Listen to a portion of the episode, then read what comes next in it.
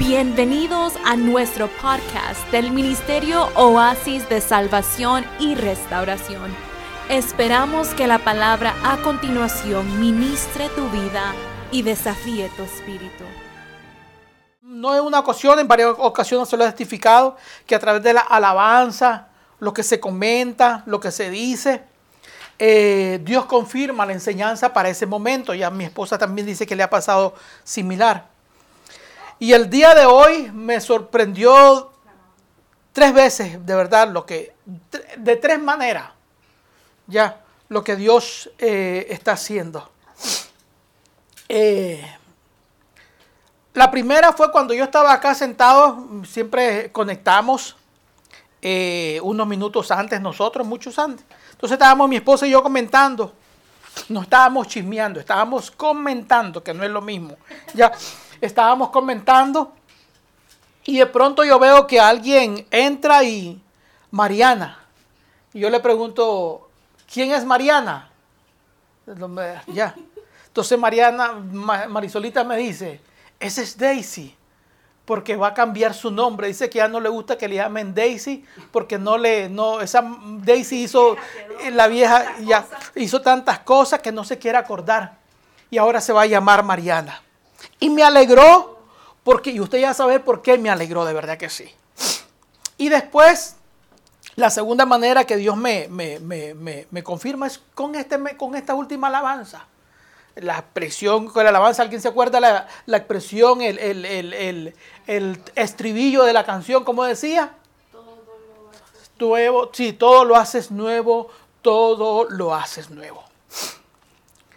Y es interesante ver porque a través de esa alabanza y a través de, de, la vida de Daisy, ah, a la vida de Mariana, perdón, Dios me confirma el mensaje para esta mañana.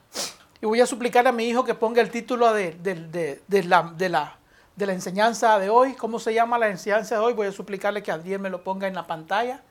¿Cómo se llama hoy? Renovándonos. Renovándonos. ¿Qué es renovar? Vamos a definir ahora renovar. Pero renovar así rapidito es volver a hacer lo nuevo. Y vamos a ver lo que esta mañana nos enseña la, la escritura. Tenemos como costumbre siempre hacer una pequeña declaración para la enseñanza. Tenemos nuestra declaración de fe general, pero cada enseñanza procuro traer una pequeña frase que, fortalezca la enseñanza y que, nos ayude a entender un poquito más el propósito de la enseñanza de esta mañana. Y voy a hacer nuevamente a pedirle a mi hijo que nos ponga en la pantalla la declaración para que usted me acompañe haciéndola en esta mañana. La declaración para la clase de hoy dice lo siguiente, reconstruyo mi vida con fe en la palabra de Dios. Lo leemos, por favor. Lo lee. Reconstruyo mi vida. Reconstruyo mi vida. Con fe en la palabra de Dios. Con fe en la palabra de Dios. Lo repetimos. Reconstruyo mi vida. Con fe en la palabra de Dios. Y lo repetimos por última vez. Reconstruyo mi vida. Reconstruyo mi vida. Con fe. Con fe. En la palabra de Dios. En la palabra de Dios. Amén, amén, amén, amén. Cuando yo veía el nombre de, de, de, Mariana en la pantalla y yo dije, ¿quién es Mariana? Mi esposa me dice, es Daisy. Ah.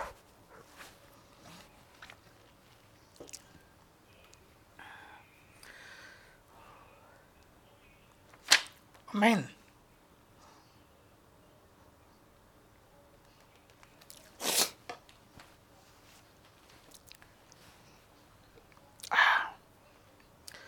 Mi esposa me dice Daisy, que va a cambiar su nombre a Mariana. Porque ella no quiere tener recuerdo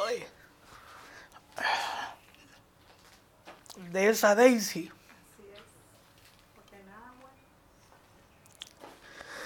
Y yo dije, wow, es Dios confirmándome el mensaje para hoy.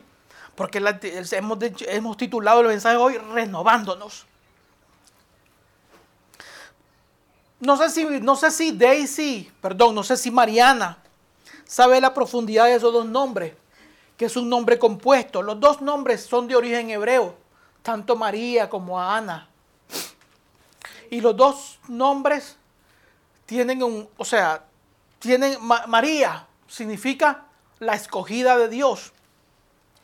Y Ana significa la elegida, complacida, llena de gracia. Por eso, ese Mariana está compuesto de esos dos nombres. Está compuesto de María y está compuesto de Ana. Y esos dos nombres tienen esa composición, tienen ese significado. María significa la elegida de Dios y Ana significa eh, llena de gracia, compasiva. O sea, es la mujer que Dios la eligió ya, para eso, para gracias. Y entonces cuando yo leo eso y digo, wow, Dios me confirma, porque me imagino que por los pensamientos de Daisy, no sé si lo habrá hecho, pero dijo Daisy, ¿sabes qué? Daisy no me trae muchos recuerdos buenos. Daisy no me trae nada agradable a mi mente, a mi vida. Dijo, ¿sabes qué? Voy a renovar mi mente. Voy a renovar el nombre y voy a ponerme Mariana, mujer elegida, mujer escogida, llena de gracia. Dios te bendiga, Daisy. Dios te bendiga, Mariana. A partir de hoy es Mariana. Y eso es muchas veces lo que Dios tiene que hacer con nosotros. María, by the way, como dicen aquí los americanos, como, nosotros decimos aquí, nosotros los americanos decimos by the way. Ese nombre María también procede de ahí, o sea, María procede prácticamente del nombre Miriam, que también es Miriam hebreo. Entonces, ¿ah? Miriam, que es mi suegra, ya. Entonces Miriam es la elegida. Recordemos que la primera que llegó a la familia de al conocer al Señor fue eh, mi suegra fue la primera que conoció al Señor en su familia. Después vinieron sus hijos y su esposo y después todos los demás. Y ahora los nietos y los bisnietos, qué sé yo, y así seguiremos orando. Porque fue ella, Miriam, la elegida, María, la elegida que Dios coge. Posiblemente María, Mariana no sabía que iba a decirle elegida, se veía en un, desastre su vida, sus hijas criándose prácticamente solas, sin esperanza y sin fe. Pero Dios miró a Mariana y le escogió y le dijo, ¿sabes qué? Voy a cambiarte ese nombre. Daisy no tiene mucha buena memoria, entonces te voy a poner Mariana. No crea que usted lo decidió porque usted quería hacerlo. Eso Dios viene tratando con usted de hace tiempo. Dios ha venido tratándola, se contactó con mi esposa y a través de mi esposa ha venido ha venido capacitándola, ha venido formándola y hoy dijo, hoy dijo Dios, Hoy es el día. Ya Daisy se borra, se borra del mapa Daisy, se borra del diccionario Daisy, entra Mariana, la mujer elegida y llena de gracia. Es una mujer renovada para la gloria del Señor. Amén. Entonces Dios nos confirma en esta mañana a través de esas dos alabanzas y a través del testimonio de Daisy lo que Dios quiere hacer con cada uno de nosotros. Dios quiere renovarnos. Dios quiere hacer de nosotros nuevas personas, nuevas criaturas, nuevo ser. No solamente llevando un, título de evangélico, como le he dicho, ese nombre aquí no me gusta usarlo, pero muchos creen que ya están en una iglesia, ya cambiaron de iglesia. La idea no es cambiar de iglesia. La idea no es cambiar de congregación, la idea es cambiar de naturaleza, cambiar de una naturaleza pecaminosa a una naturaleza santificada por el Espíritu Santo. Vamos a ir al libro de, no sé si mi ayudante va a poder. Y Adrián, si vamos a los, a los textos bíblicos. Si no lo leemos aquí, Romanos capítulo 12, verso 2.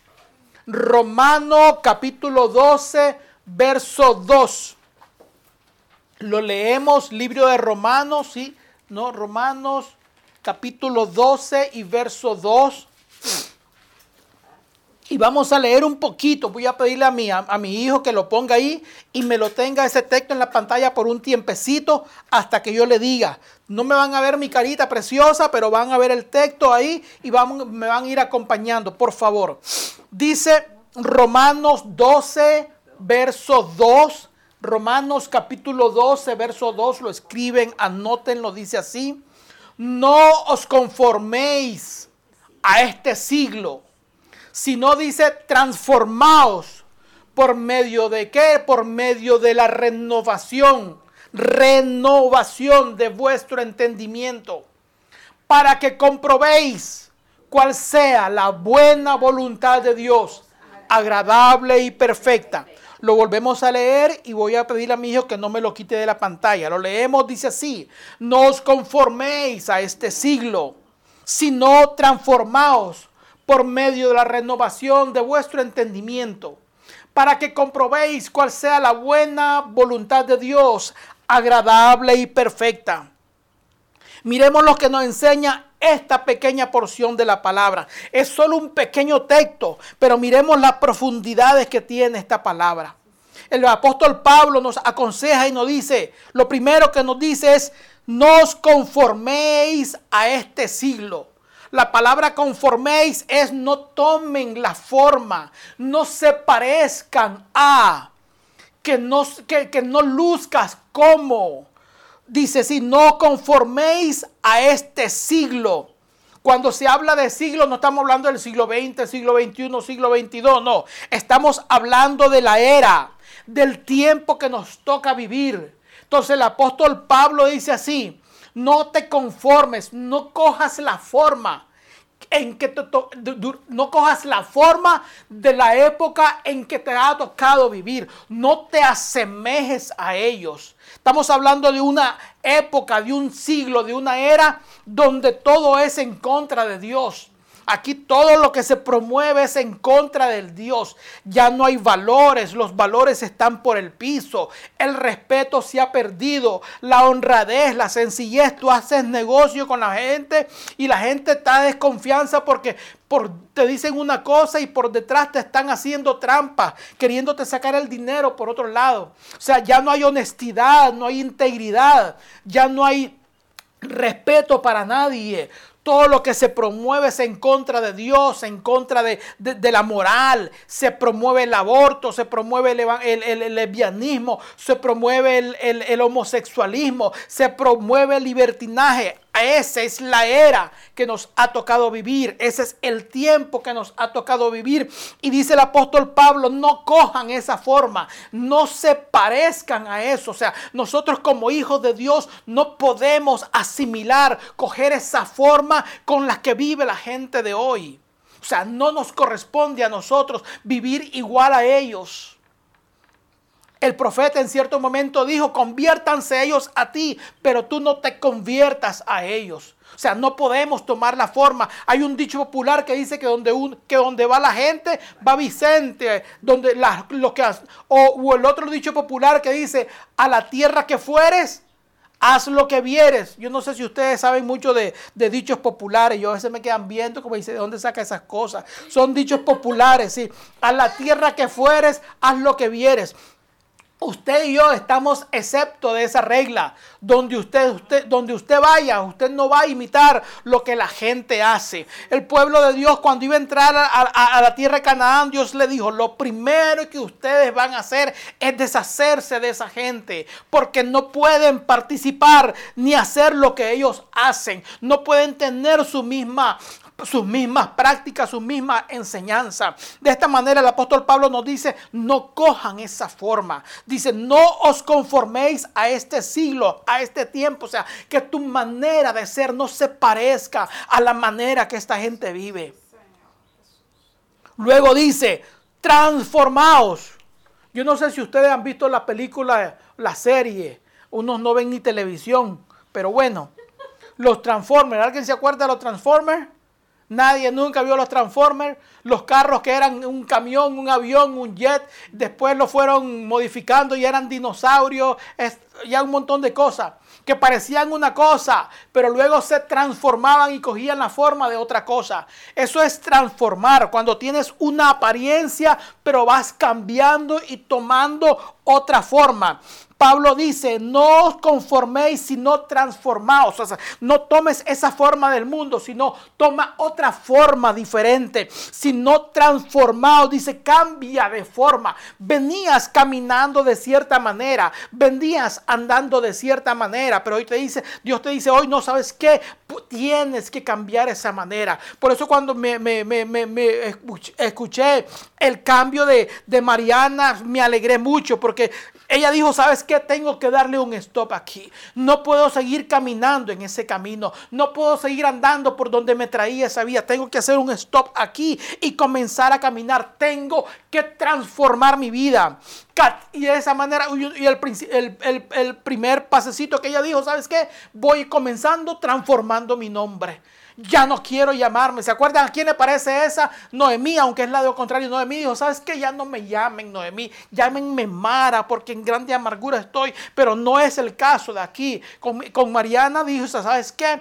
Daisy no me trae buenos recuerdos. No quiero acordarme de Daisy. Quiero ver a Mariana. Quiero que hoy, a partir de hoy, Mariana sea la que dirija mi vida. Eso es una transformación.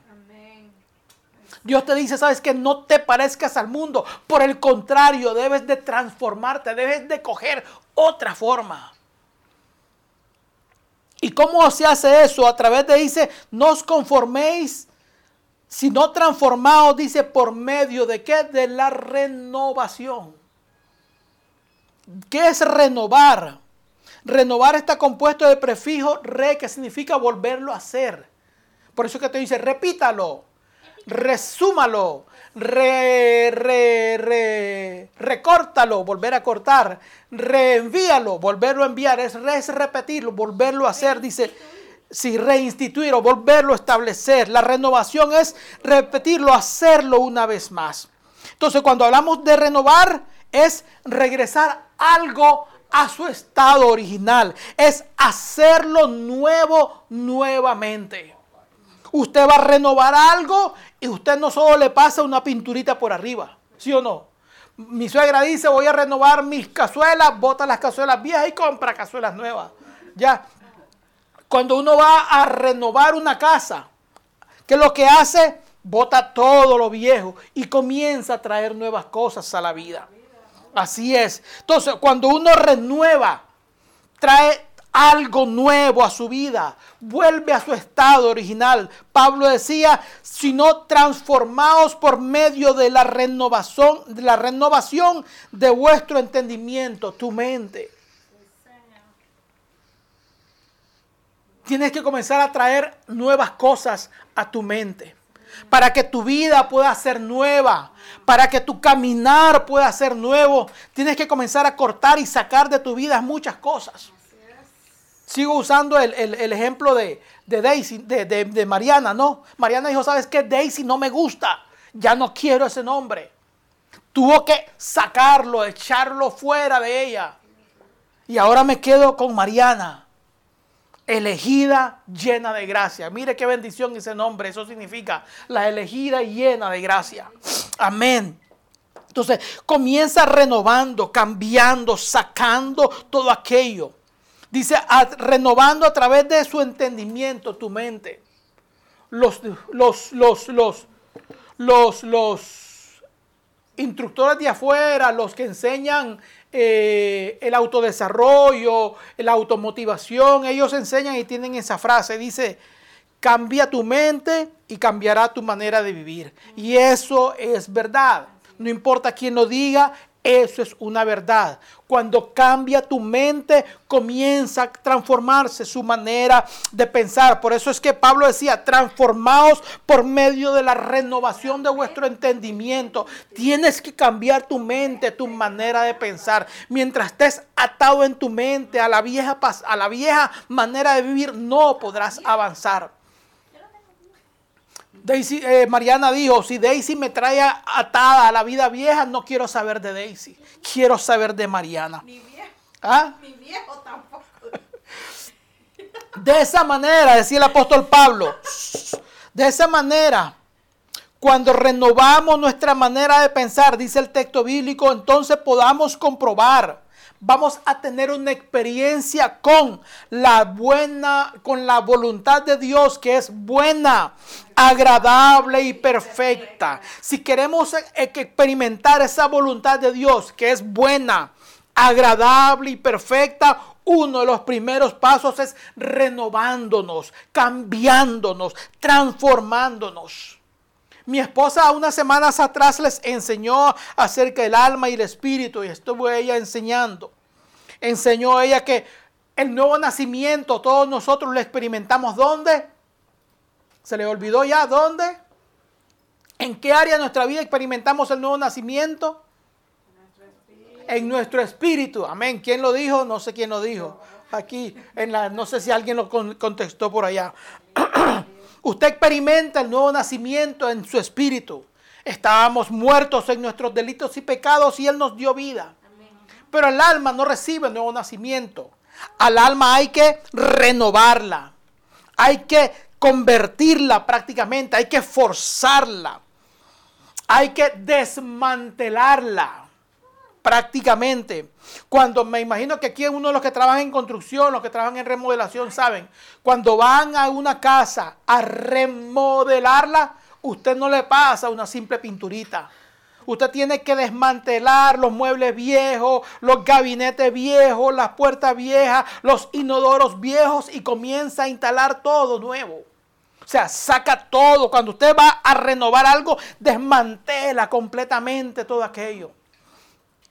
Cuando usted va a desmantelar, cuando usted va a renovar su alma, tenemos que comenzar a cambiar nuestro vocabulario, nuestros pensamientos, nuestras ideas, nuestras creencias. No podemos seguir arrastrando todo eso. Si estamos hablando de renovar, o sea, nuestra alma, nuestro espíritu recibió vida eterna, recibió la vida, pero su alma sigue igual. Por eso es que usted se convierte, va a la iglesia, cantamos gloria a Dios y aleluya, pero cuando nos machucamos un dedo o nos hacen unas cosas malas, ¡ah! nos enojamos y comenzamos a decir cosas, a pensar cosas. Por eso es que usted va a la iglesia, canta corito, pero seguimos teniendo esas luchas internas, esos deseos pecaminosos que a veces nos quieren devolver al mal. Por eso es que usted se convirtió, ama a Dios, quiere seguir a Dios, pero el deseo de volver al alcohol, de volver a las drogas, de volver a, a- la promiscuidad, lo sigue alando. Eso quiere decir que su alma todavía no está renovada. Su espíritu sí nació de nuevo. Usted quiere amar a Dios, quiere servir a Dios, quiere seguir caminando en los caminos del Señor. Pero hay una fuerza que lo ala a hacer el mal, a practicar el pecado, a volver al vómito, como decía el apóstol Pedro. Eso es el alma que todavía no ha querido sujetarse a la nueva vida en el Señor. Por eso es que al alma hay que desmantelarla, hay que forzarla. No se va, no se va a sujetar voluntariamente. Al alma le va a costar, porque usted tiene que forzarla. Renovar nuestra mente entonces es limpiarla completamente. Es un proceso. Cuando usted va a remodelar una casa, usted no es, ¡tum! la tocó y hace, no, es un proceso. Cortar, quitar, arrancar, desmantelar, desbaratar. Igual pasa en su vida. Renovar su vida espiritual es un proceso. Le va a tomar tiempo, dependiendo cómo usted se sujete a ese proceso, usted cómo, se, cómo usted se someta a ese proceso, así le va a durar. Si usted es cabeza dura y, y hace caso hoy y mañana no, y hace caso una semana y tres, tres semanas, entonces su renovación le va a durar un siglo. Ya, pero si usted se somete voluntariamente, se sujeta voluntariamente, pues su renovación va a ser un poquito más rápida. Tomará siempre tiempo, pero va a llevar menos tiempo que cuando usted lleva la contraria. Si usted lleva la contraria, va a estar como el yoyo, sube, baja, sube, baja, sube, baja, o como el trompo, dando vueltas en un mismo lado sin ir para ningún lado. Entonces, para renovar hay que limpiarla completamente de todo aquello que nos mantiene atado a la vida vieja, a la antigua manera de vivir. Cristo, eh, el apóstol Pablo decía, somos nueva criatura en Cristo. Entonces no podemos seguir atados a todo aquello viejo que nos mantenía, que nos mantiene atado a la vieja vida. Proverbios 23.7, mire por qué es importante comenzar a, a- a- a cambiar nuestra mente. Proverbios, capítulo 23, verso 7. Proverbios, capítulo 23, verso 7. Proverbios está después de Salmos. Usted busca Salmo y después de Salmos está Proverbio. No. Proverbios está después de Salmo. Proverbios. Proverbios, capítulo 3, 23, verso 7, la primera parte del verso dice de la siguiente manera. Porque, ¿cuál es su pensamiento? Hablando del hombre malo. Este, si, usted se está, si usted lee todos los versos anteriores a este texto, se va a dar cuenta que está hablando del hombre malo, del hombre perverso. Dice, porque cuál es su pensamiento en su corazón, tal es él. Cuál es su pensamiento en su corazón, tal es él. Este texto nos enseña una verdad. Tu comportamiento, mi comportamiento, muchas veces está determinado por la manera que pensamos. La manera que tú piensas, la manera que tú razonas, determinará la manera que tú actúas, que tú te comportas. Lo que piensas afectará tu conducta, tu comportamiento. El mismo libro de los, el mismo libro de Proverbios, en cierto pasaje, dice de la siguiente manera: que el hombre malo, el hombre perverso, se acuesta, dice, pensando lo malo. Y al día siguiente se levanta a qué? A ejecutarlo, a hacerlo. Ese es el pensamiento del malo. El hombre malo es así. Se acuesta pensando qué maldad va a hacer el día de mañana. Y llega el día de mañana y que lo hace, comienza a hacer la maldad que estuvo pensando el día anterior. Porque sus pensamientos determinan su comportamiento. Tú quieres cambiar tu comportamiento, comienza a cambiar tus pensamientos. Tú quieres que tu conducta cambie, comienza a cambiar tu manera de pensar.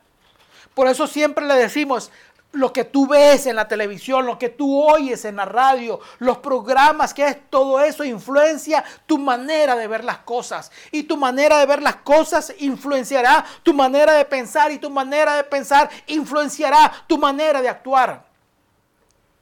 Me acuerdo cuando los, en el 2020 y 2021, cuando el COVID estaba en su fortaleza, la gente no quería que ni te le acercaras. Una vez fuimos a comprar a la tienda y todavía fuimos a comprar a la tienda. En aquel entonces era exigido la mascarilla. Pero como a veces la mascarilla era molestosa, pues uno se ponía la mascarilla. ¿Se acuerdan eso? Que uno se las ponía aquí debajo de la nariz. ¿Se acuerdan? O sea, la, las mascarillas uno tenía que andarla cubierta, todo eso. Pero uno se la ponía aquí debajo de la nariz. ¿Sí o no? Porque molestaba.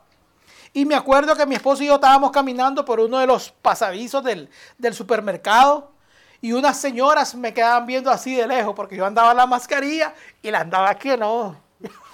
Y la señora me grita desde, lado, desde lejos, ¿se acuerda, Marisolita? La señora me grita y dice, Señor, Señor, póngase la mascarilla, por favor.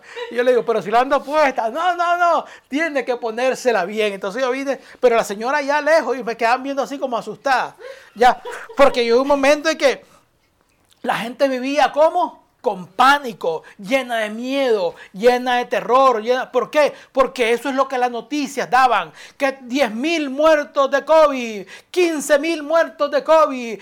El COVID viene matando a Raimundo y todo el mundo. Entonces todo el mundo panicado, asustado, terrible, que no salían ni a sacar al perro. Los pobres perritos se tenían que hacer pipí y popó dentro de las casas porque ya ni al popó ni al perrito querían sacarlo. Ya porque todos tenían miedo de que el virus andaba allá afuera. Sí, porque ustedes creen que no. Mucha gente no salía ni, al patio de su casa porque creían que el virus andaba por allá buscando a quien salía para ahí mismo cacharlo. No. Entonces la vida, entonces todo ese miedo, toda esa tensión eh, eh, controlaba el pensamiento del hombre.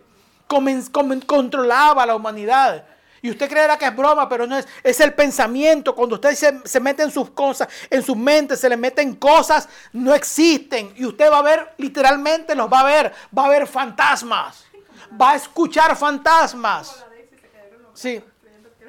Ya. Cuando esas cosas se le meten en su mente y dominan su mente, usted va a ver lo que no ve. Usted va a escuchar lo que no escucha. Usted va a escuchar ruido. Se ha puesto usted de noche en un lugarcito y que le dé miedo algo cuando usted de noche oscuro y dice, uy, algo va a salir y usted comienza a escuchar ruido, comienza a ver sombra, comienza todo lo, lo va a ver porque es la mente, el poder que tiene la mente de controlar su comportamiento. Entonces, si usted quiere cambiar su vida, cambie su manera de pensar, cambie su manera, porque cambiando su manera de pensar, su vida cogerá, otro rumbo. Transforme su mente, cambie su manera de pensar, de ver las cosas y cambiará su momento. Por eso es la importancia de nuestra manera de pensar, hay que cambiarla, hay que renovar nuestra manera de ser. La mente renovada, cuando ya mente has cambiado tu mente y la has puesto en Dios, te ayudará a confiar más en Dios. Cuando la mente está contaminada, tienes muchas dudas, temores. Cuando has renovado tu mente, te ayudará a caminar, a confiar en Dios en el momento difícil, porque tu esperanza está en Dios. Te ayudará a reconocer que Dios tiene el control de todo. No tendrás duda ni, ni, ni, ni, esos momentos de, de, de angustia que muchas veces le dan a uno cuando no tiene esperanza. Una mente renovada te ayudará a descansar en Dios. O sea, usted puede pasar, yo le he dicho en otras ocasiones, hay que aprender a descansar en Dios. Descansar en Dios no es una expresión. Descansar en Dios es que si tú oraste, no te levantes con la misma carga. Si tú estás muy cargada, muy atribulada, qué sé yo, te pusiste a orar una hora, dos horas, tres horas. Cuando uno se levanta, tiene que levantarse diferente. No puede levantarse con la misma carga, porque si no, pasaste media hora de rodilla, pero no hiciste nada. Entonces uno comienza a descansar. Entonces la mente renovada te ayuda a descansar en Dios. La mente renovada te enseña a descansar en Dios. La ayuda viene de Él, tu socorro viene de Él. La mente renovada te ayudará a poner tu confianza en Dios. Jeremías capítulo 24, verso 7. Jeremías capítulo 24 y verso 7. Es el deseo de Dios siempre darle a usted una vida diferente. He aquí yo vengo a dar vida y vida en abundancia, decía el Señor. Jeremías 24, 7. ¿Qué dice Jeremías 24, 7? ¿Qué dice Jeremías 24, 7? Dice, y les daré, ¿qué dice? Un corazón. ¿Para qué? Para que me conozcan que yo soy Jehová. Y me serán por pueblo y yo les seré a ellos por Dios. Porque se volverán a mí de todo su corazón. Y les daré, dice Dios, un corazón. ¿Para qué? Para que me conozcan. ¿Quieres acercarte a Dios? Tienes que buscarlo. Acercar, Dios te va a dar. Cuando tú te acercas a Dios, Dios te va a dar esa capacidad de poder tener un corazón que le conozca, que le sirva. Ese corazón que tienes ahora mismo muchas veces no nos sirve. La escritura dice, engañoso es el corazón más que todas las cosas. Y perverso.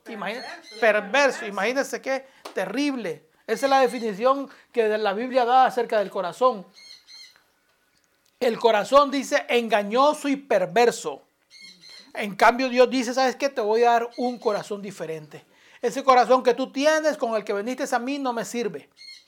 Dios te dice, dame, hijo mío, tu corazón. Sí, pero tú le das tu corazón y ¿qué Dios hace? Te da otro corazón.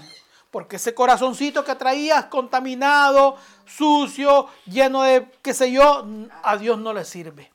Dios te lo acepta así como das, pero Dios te da un nuevo corazón. Esa alma que tú tienes ahí está viciada y tienes que llevarla cautivo, te dije está llena de contaminación. Dios te da ese nueva alma, ese nuevo, ese nuevo corazón para que lo busque, para que lo conozca. Y tú tienes que llevar esa alma, esos deseos que están batallando en tu vida, llevarla sujeta a la voluntad de Cristo. Segunda de Corintios 10, capítulo 5.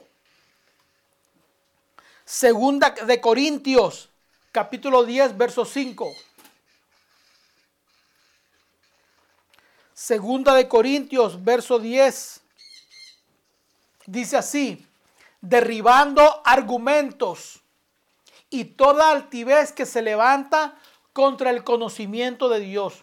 Estamos hablando que Dios te va a dar un, te va a dar un corazón para que le conozcas. Fue el pasaje que leímos en Jeremías. Dios te va a dar un Dios, Dios te va a dar un corazón para que que le conozcas, que le busques. Entonces, tú, que lo que tienes que hacer es, dice, es derribar todos esos argumentos, toda esa manera de pensar que traías en tu mente y tú altivez que se levanta contra el conocimiento de Cristo, o sea, todo aquellos que están en contra de Dios. Entonces, vas a llevar, dice aquí, llevando todo pensamiento cautivo. ¿A dónde? ¿A dónde lo vas a llevar? A la obediencia a Cristo. ¿Qué es cautivo? Llevar como preso en contra de su voluntad. O sea, el pensamiento malo que llevas en tu mente, que el pensamiento malo que llevo en mi corazón, no se va a ir de nosotros voluntariamente, porque está arraigado, está lleno de raíces. Entonces tú y yo debemos de, dice, llevarlo cautivo en contra de su voluntad. El pensamiento no te quiere, pero tú lo vas a forzar. El deseo pecaminoso no quiere irse, pero tú lo tienes que forzar. Sí, la mentira no quiere irse de ti, tú tienes que sacarla. La trampa, tú tienes que, tienes que sacarla. Tienes que llevarla cautiva en contra de su voluntad. No se van a ir, usted no se va a santificar quedándose en su casa acostadito. Oh, me quedo en mi cama muy rico y todos mis pecados y mis malos deseos se me van a ir. No. Usted tiene que sacarlos, eliminarlos, sacarlos de usted mismo, batallar contra ellos y llevarlos cautivos a la obediencia a Cristo. Muchos dicen, yo quiero construir una nueva vida. ¿Cuántos, mi esposa nos puede testificar de eso? ¿Cuánta gente le dice, no, que yo quiero rectificar mi vida, yo quiero cambiar mi vida, yo ya no quiero seguir siendo lo mismo? ¿Cuántas veces hemos escuchado ese mensaje, esa palabra? Ya. ¿Quieres construir una vida nueva? ¿Quieres hacer algo nuevo? ¿Quieres darle un nuevo rumbo a tu vida, a mi vida? Lo primero es deja las viejas costumbres. Todas esas costumbres malas, todos esos vicios malos que traías, hay que dejarlos. Los pensamientos, tu manera de pensar, hay que abandonarlo. Los hábitos viejos, hay que, hay que, o sea, tú no puedes edificar una casa nueva con la madera podrida, con la madera vieja, con los bloques todos rotos, todos cuarteados. Tú no puedes hacer una, una, una construcción de esa manera. Tienes que construir una nueva vida. Saca todo lo malo de tu vida. Dios no, créame, Dios no te los va a sacar. Dios no va a entrar a tu alma, a tus pensamientos y sacarte todo eso. Es, es uno mismo el que tiene que tomar la decisión de sacar todas esas cosas de nuestra vida. Usted no puede construir algo nuevo sobre un fundamento viejo. Interesante este pasaje, ya lo hemos leído en otras ocasiones. Marcos capítulo 2, verso 22. Marcos capítulo 2, verso 22.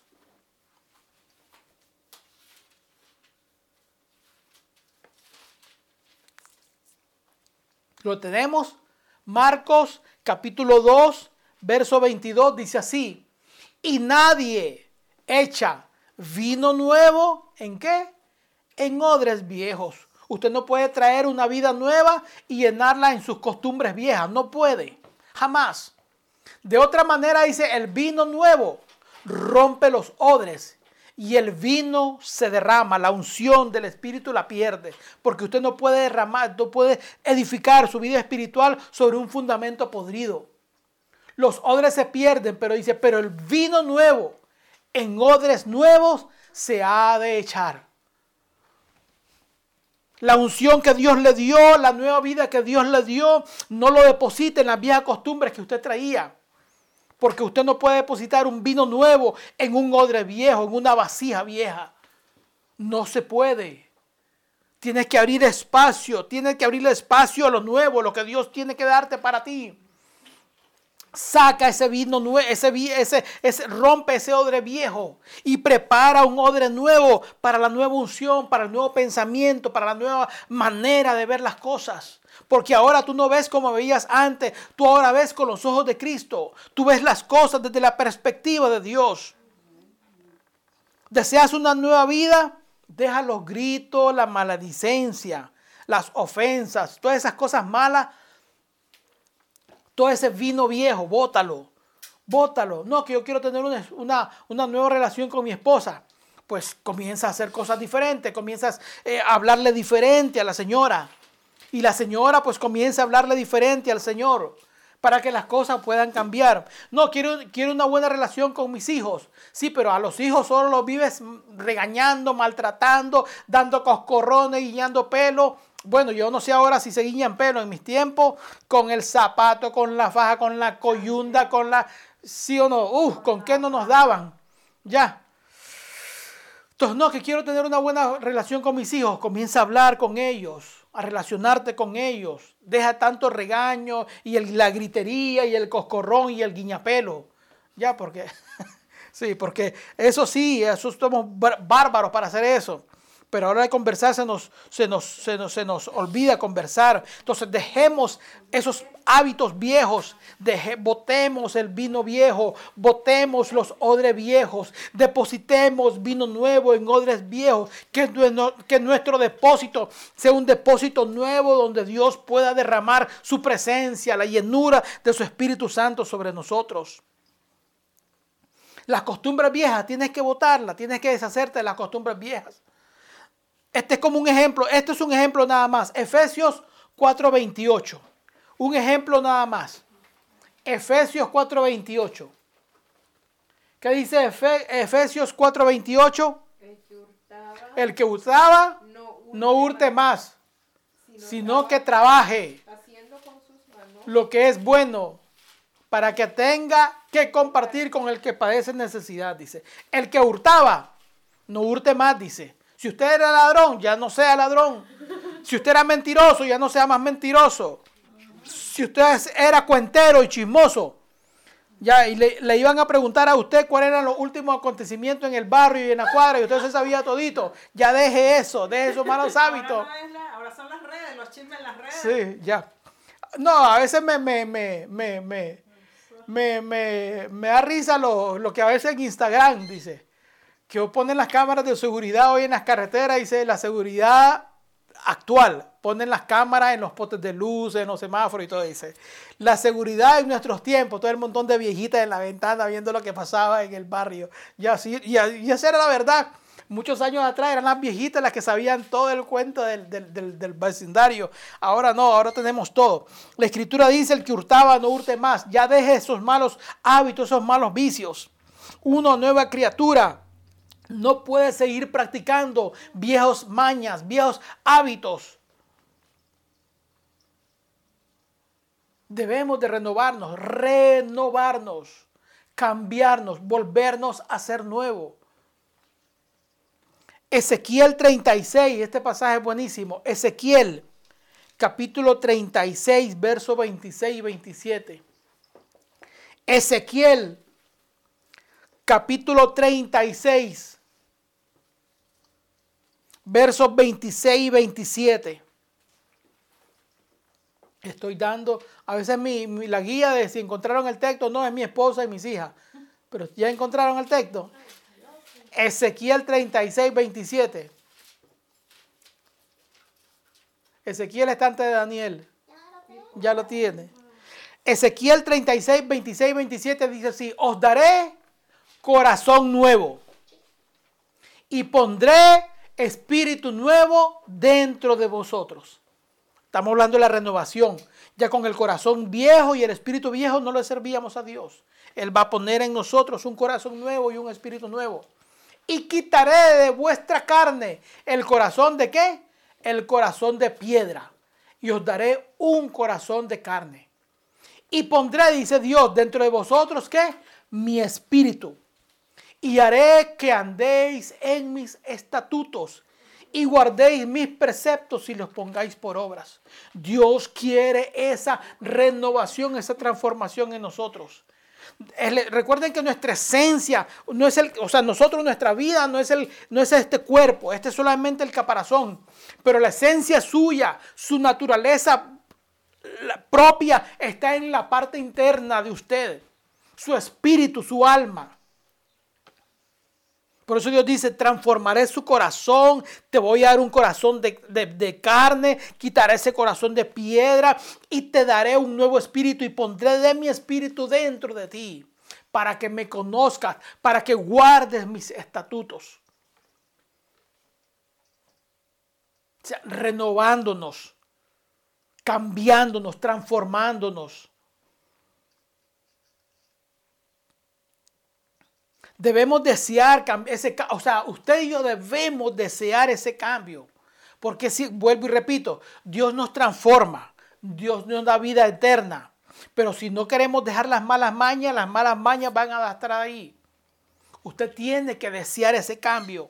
Yo tengo que desear ese cambio para que Dios pueda trabajar en nosotros. Salmos 51.10.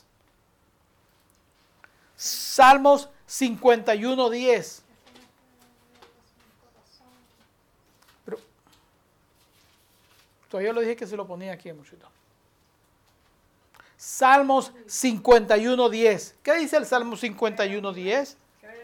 Crea en mí, oh Dios, un corazón limpio. ¿Y qué dice? Y vuelve a aparecer la palabra. ¿Y qué dice? Y renueva un espíritu recto dentro de mí. Crea en mí, oh Dios, un corazón limpio y renueva un espíritu recto dentro de mí. Debemos de desear, esa debe ser nuestra oración. Señor, transfórmame, cámbiame, ayúdame. Por eso es importante los devocionales, por eso es importante la oración, por eso es importante el conocimiento de la escritura, porque a través de todas esas cosas usted puede decirle, Señor, ayúdame a transformar mi vida. ¿Qué es transformar? Es coger otra forma. Ya no sigo viviendo como vivía antes, ya no camino como caminaba antes, ya no hablo como caminaba antes. Busco tu forma, Señor. Busco el molde que tú me enseñaste, que tú quieres que yo ande. Te daré un corazón de carne, dice Dios, y pondré un espíritu nuevo dentro de ti.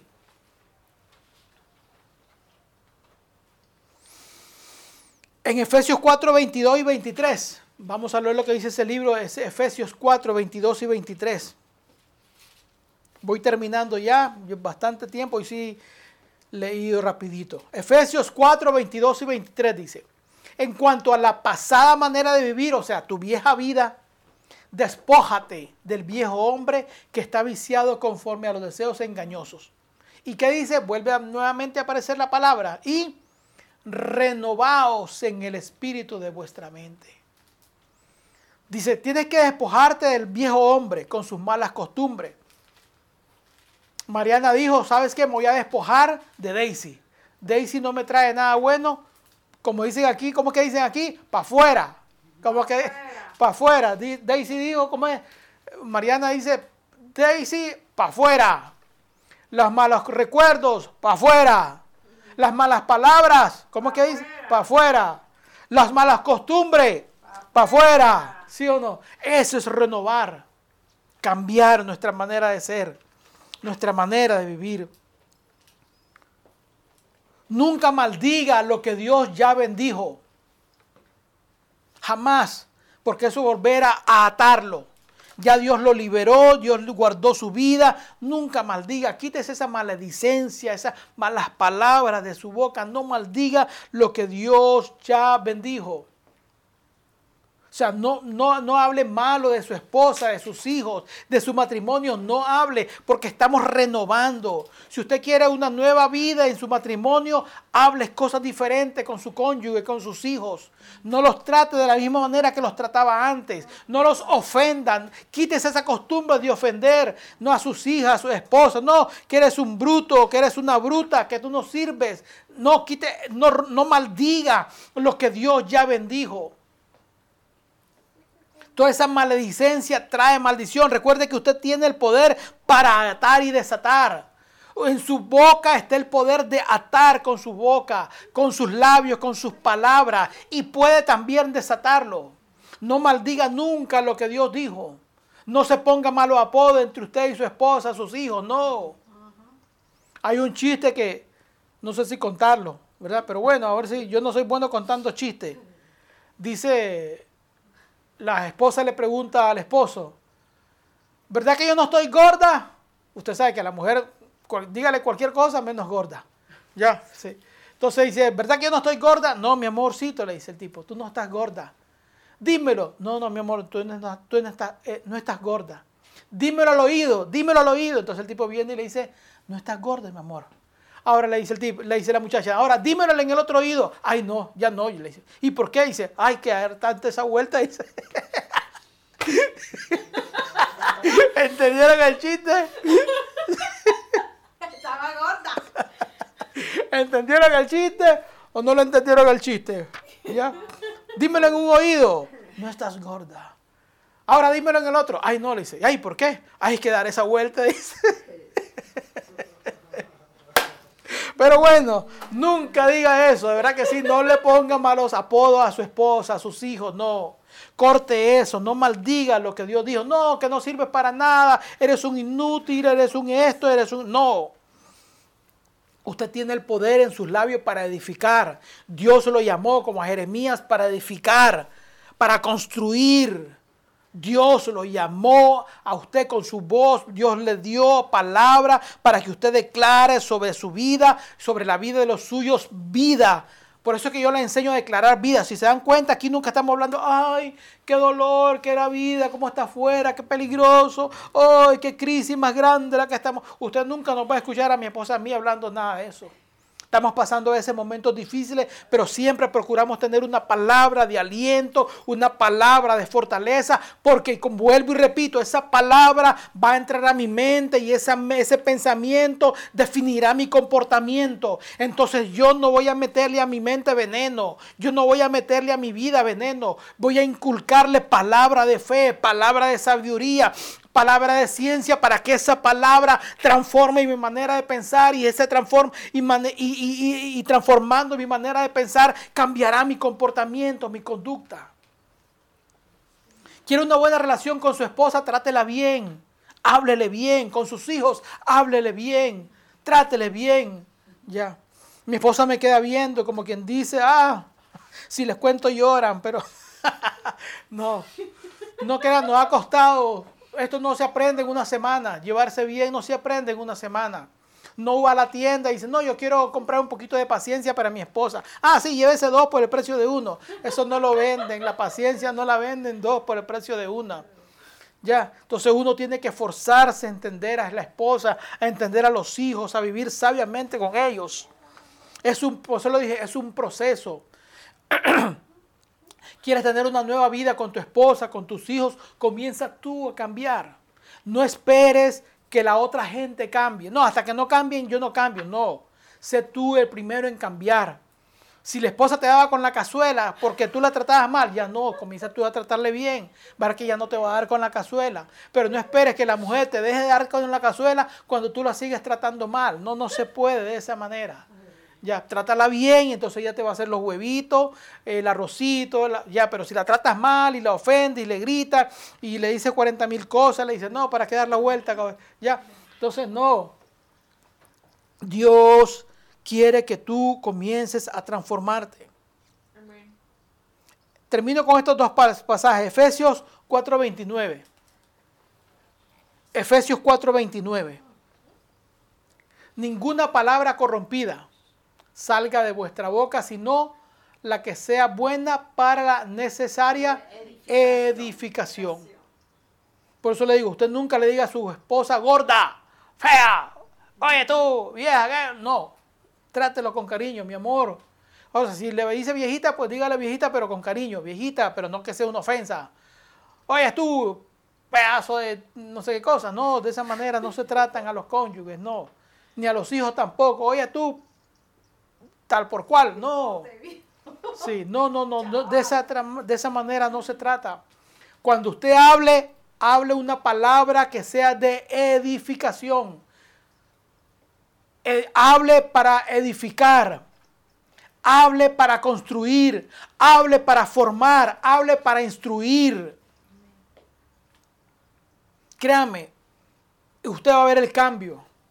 No le dice, oye tú, sírveme la comida créame que te lo van a tirar por la cara. Cuando tú le dices, mi amorcito, ¿qué hay de comer? Me prepararía algo. Ya la cosa cambia, por favor. Ya. Aunque a veces tampoco funciona, pero bueno, haga el intento. Porque haga el intento también. Haga el intento, ¿no? Mi amorcito, tengo hambre. ¿Qué comemos? Ya, sí. ¿A dónde me vas a llevar? Bueno, te voy a llevar a comer afuera y nos vamos al patio a comer ahí. ya. Efesios 4:29, ninguna palabra corrompida salga de vuestra boca, sino la necesaria, sino la que sea necesaria para edificación. ¿Quiere usted renovar su relación? Comience a hablar para edificación. Su relación con quien sea, con su hermano, pariente, hijos, hija, con su suegra. Hay que, si, usted quiere una buena relación con su suegra, llévela a comer, sáquela a comer, llévele cosas. Amén. Haga algo. Y termino con esto. Filipenses 4.8. Filipenses 4.8. Con esto concluimos la renovación. Recuerde que Dios le dio vida a su espíritu, pero su alma tiene que irla renovando. Y una de sus maneras de renovar su alma es renovando sus pensamientos, su manera de ver las cosas. Por lo demás, decía el apóstol Pablo, todo lo que es verdadero, todo lo honesto, todo lo justo, todo lo puro, todo lo amable, todo lo que es de buen nombre, si hay virtud alguna, si algo digno de alabanza, en esto pensar. O sea, que vuestros pensamientos estén siempre dirigidos a dónde? A lo bueno. Buen pensamiento, buena idea, buenos hábitos, buenas costumbres, buen trato, buen comportamiento, buenas palabras. Todo eso te traerá virtudes a tu vida. Verás un cambio en tu vida, pero tienes que comenzar en tu cambio de mente. Renovaos es el título de la enseñanza de hoy. Hay que renovar nuestra mente y renovando nuestra mente, nuestro comportamiento comenzará a transformarse. Nuestra relación comenzará a cambiarse. No espere usted un cambio cuando usted no cambia. No espere que la otra gente cambie primero. No, que hasta que ellos no cambien, yo no cambio. No, cambie usted. Aunque los primeros meses usted no vea nada que, está, que usted está cambiando, pero no pasa nada. Oye, ya llevo tres meses de que ya no les digo nada y los muchachos siguen igual. Siga perseverando. No, que yo hace tres meses que, que ya no le grito a mi esposa, pero sigue igual. Siga haciéndolo, siga sembrando. No espere sembrar hoy y cosechar mañana. No, porque la gente dice, no, que llevo cinco años gritándole, llevo un día que no le grito y ya quiero que el segundo día ya me, me trate bien. No, si lleva cinco años gritándole, lleva cinco años ofendiéndole, lleva cinco años tratándola mal. ¿Tú crees que en un día, en una semana va a cambiar eso? Jamás. Tienes que comenzar a sembrar, esperando que llegará un tiempo que dará su fruto. Pero no cambies por una semana y en los- a los 15 días vuelve a ser igual. No, porque eso ya no es renovación. Ya. Tienes que perseverar como el sembrador. Siembras hoy, riegas hoy, ti- tienes que regarla hoy, tratarla bien hoy, que te gritó hoy, y tu paciencia ya no respondes para atrás, como dicen aquí, como, como se dice por aquí, ya no devuelve el, el- el- el- el grito. Si te gritabas, tú gritas de regreso, no, ya no le devuelves el grito. Si te tiró una piedra, ya tú no le tiras dos piedras de regreso, ya te aguantas el chichón ahí en la cabeza. Ya, sí, ya. Entonces, no, todo eso va haciendo que vayas renovando. Y va a ver que poco a poco, como tu vida va transformándose, como la relación con tu esposa va cambiando, como la relación con tus hijos van cambiando y cómo tu relación con Dios va cambiando. Cuando comiences a transformar, a cambiarte. ¿Quieres un cambio? Comienza a cambiar tú. Deja que Dios te cambie, que Dios te ayude a cambiar. Y poco a poco verás el cambio en los demás. Padre, gracias en el nombre poderoso de Jesús en esta mañana por darnos esta enseñanza, Señor. Reconocer que solo tú eres el que nos ayuda, Señor, a transformarnos, a cambiarnos. Llévanos de gloria en llévanos de gloria en gloria, de triunfo en triunfo, de victoria en victoria, Señor. Ayúdanos a transformar nuestra mente, nuestros hábitos, nuestras costumbres y que podamos hacer tu voluntad. Padre, gracias. En el poderoso nombre de nuestro Señor Jesucristo te lo pedimos todos. Amén. Amén y amén. Yo los bendigo.